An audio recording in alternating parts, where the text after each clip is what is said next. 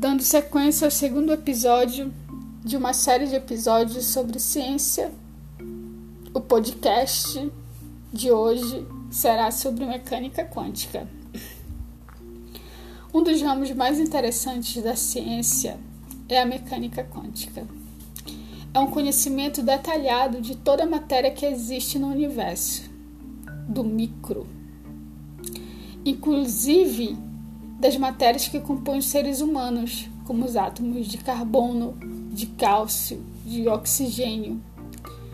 Tudo que existe no universo são compostos por átomos e partículas subatômicas, sendo que elas são invisíveis ao olho humano, são imperceptíveis, mas estão em tudo que é matéria. As partículas subatômicas mais conhecidas são o neutrino, o bóson Higgs e a partícula fantasma. Vale ressaltar que o neutrino é uma partícula interessantíssima, estudada no Japão por muitos cientistas. Recentemente descobriram que ela se origina pelo Sol e chega até o planeta Terra. Vale ressaltar que a mecânica quântica é um dos ramos da física com maior complexidade. É de difícil entendimento a mecânica quântica, segundo os cientistas é, pois as partículas têm comportamento aleatório. A mecânica quântica, o comportamento das partículas são aleatórios. Os elétrons são um dos elementos mais fascinantes em toda a física quântica, pois é, extremamente, é extremamente difícil entender onde estão suas cargas negativa e positiva. Bom, Entraremos agora na estrutura de um átomo, que foi decifrada por Niels Bohr. Um átomo é composto por tem os elementos como prótons, nêutrons e elétrons. Esses elementos estabelecem a matéria, a matéria básica. 4% do universo que foi descoberto é pela mecânica quântica, foi descoberto pela mecânica quântica, pelo estudo da mecânica quântica e esses 4% tem como matéria os átomos. 96% é, é de matéria escura e não se sabe os elementos, a matéria desse componente da matéria escura. Mas os 4% sabemos que é de átomos. Só os 4% que foi descoberto do universo. O interessante é que a partícula de neutrino circula o meu corpo inteiro, ou seja, estão em volta ao meu corpo. Isso é uma grande verdade. Ela vem do Sol, atravessa o planeta, chega até nós e atravessa o nosso corpo também. Isso é de grande relevância e interessantíssimo. As partículas de neutrino. A mecânica quântica, tudo é possível, inclusive o teletransporte. Como a mecânica quântica está no início, isso gera uma ficção científica. Muitos acreditam que seja uma ficção científica, né? mas ao estudo dessa possibilidade, porque existe um entrelaçamento quântico, que as partículas estão ligadas a ano-luz de distância e se comunicam entre si, pelo princípio de Heisenberg. Elas podem se comunicar a bilhões de anos de distância umas das outras. Os elétrons giram em torno do núcleo de um átomo com uma velocidade nuclear incalculável. Interessante é a percepção do elétron, é a perspectiva do elétron vista dos seres humanos para essas, para essas partículas, né? Os elétrons por aí circulando, eles estão circulando em todos os lugares também, mas nós não conseguimos percebê-los, né? Nós não temos perspectiva deles, porque eles são imperceptíveis a olho nu. É, só um pouco de conhecimento sobre mecânica quântica, os cientistas criaram os eletrônicos, principalmente do conhecimento dos elétrons. Uma das partículas mais interessantes é a bóson Higgs, vulgarmente chamada como partícula de Deus, mas ela não tem nada a ver com Deus, vale dizer, frisa-se também. Ela é ela foi batizada com esse nome, mas os cientistas sabem que Deus é um mito, né? Que não há evidências de deuses, mas essa partícula representa o gênese da criação e foi descoberta no início do universo, no início do Big Bang, da teoria do Big Bang. Os elétrons são bastante interessantes. Os elétrons, eles fazem parte dos átomos.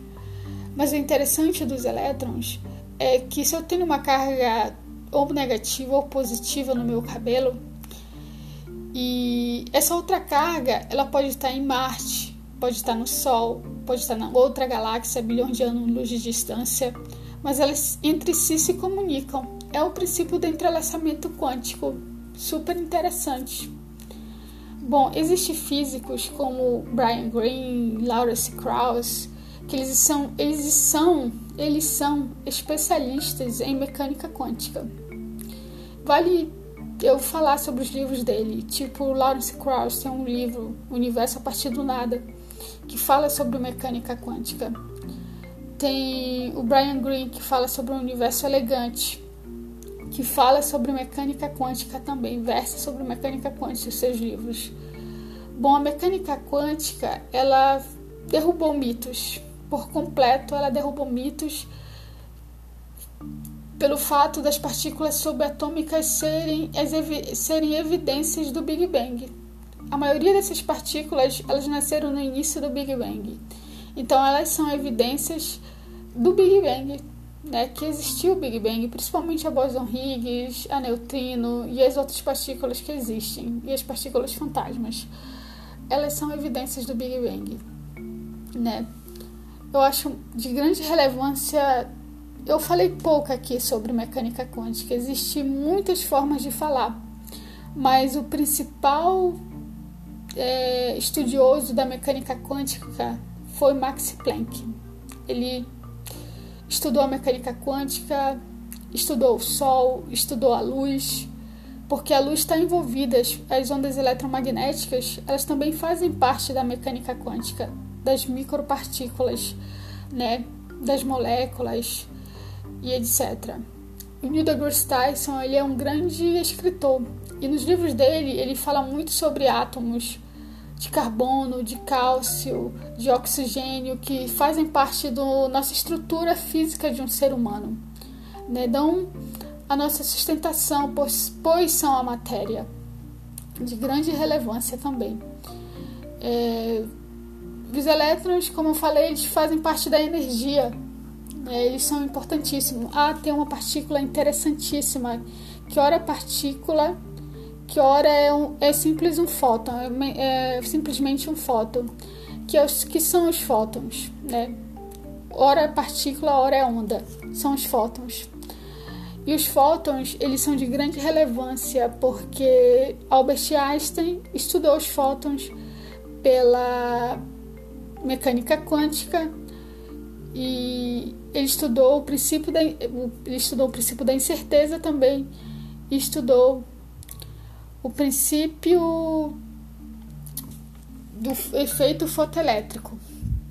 Efeito fotoelétrico. E esse efeito fotoelétrico ele deu início a várias coisas, como o é, GPS, celulares, televisores, principalmente os televisores são efeitos fotoelétricos de grande relevância. Eu vou ficando por aqui. Depois eu vou complementar mais esse podcast. Eu vou, eu vou falar sobre mais sobre mecânica quântica em outros podcasts. Eu acho que vale falar, começar os podcasts com até 8, 9 ou 10 é, minutos. Até porque depois disso as pessoas não vão querer ouvir. É, vai ser super interessante. Eu vou fazer uma série de episódios de, sobre ciência, né? Que eu acho de grande relevância.